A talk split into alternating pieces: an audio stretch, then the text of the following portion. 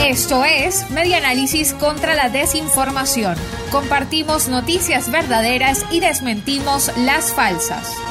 Consulta Popular tendrá más de 7.000 puntos en todo el país. La fase presencial de la consulta popular, un evento promovido por la Asamblea Nacional en rechazo a los comicios del 6 de diciembre, contará con 7.079 puntos en todo el país y más de 3.000 mesas, según Horacio Medina, integrante del Comité Técnico Organizador de la Consulta Popular.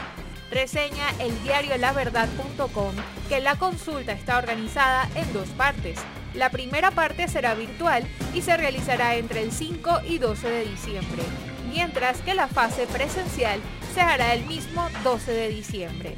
Medina indicó que confían que durante los siete días de la consulta las personas puedan participar y también están definiendo la opción de voto itinerante, es decir, que sea el centro de votación que se movilice hacia donde está la persona.